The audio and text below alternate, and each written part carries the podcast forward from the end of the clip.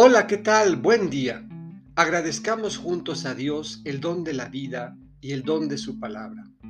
Hoy, jueves 21 de octubre, escucharemos un texto más del evangelista Lucas, en el capítulo 12, versículos 49 a 53.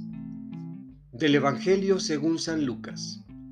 En aquel tiempo, Jesús dijo a sus discípulos, He venido a traer fuego a la tierra y cuánto desearía que ya estuviera ardiendo.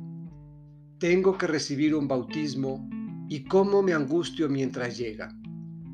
¿Piensan acaso que he venido a traer paz a la tierra? De ningún modo. No he venido a traer la paz, sino la división. De aquí en adelante, de cinco que haya en una familia, estarán divididos tres contra dos y dos contra tres.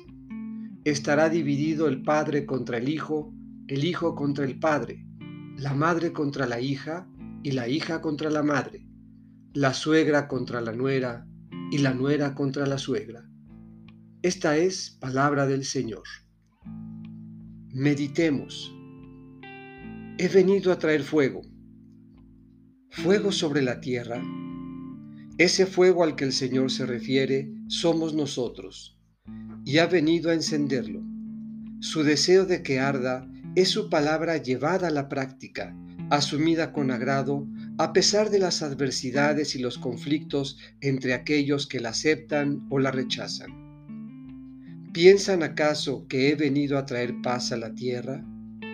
No habrá paz si antes no hay justicia y compromiso por el reino.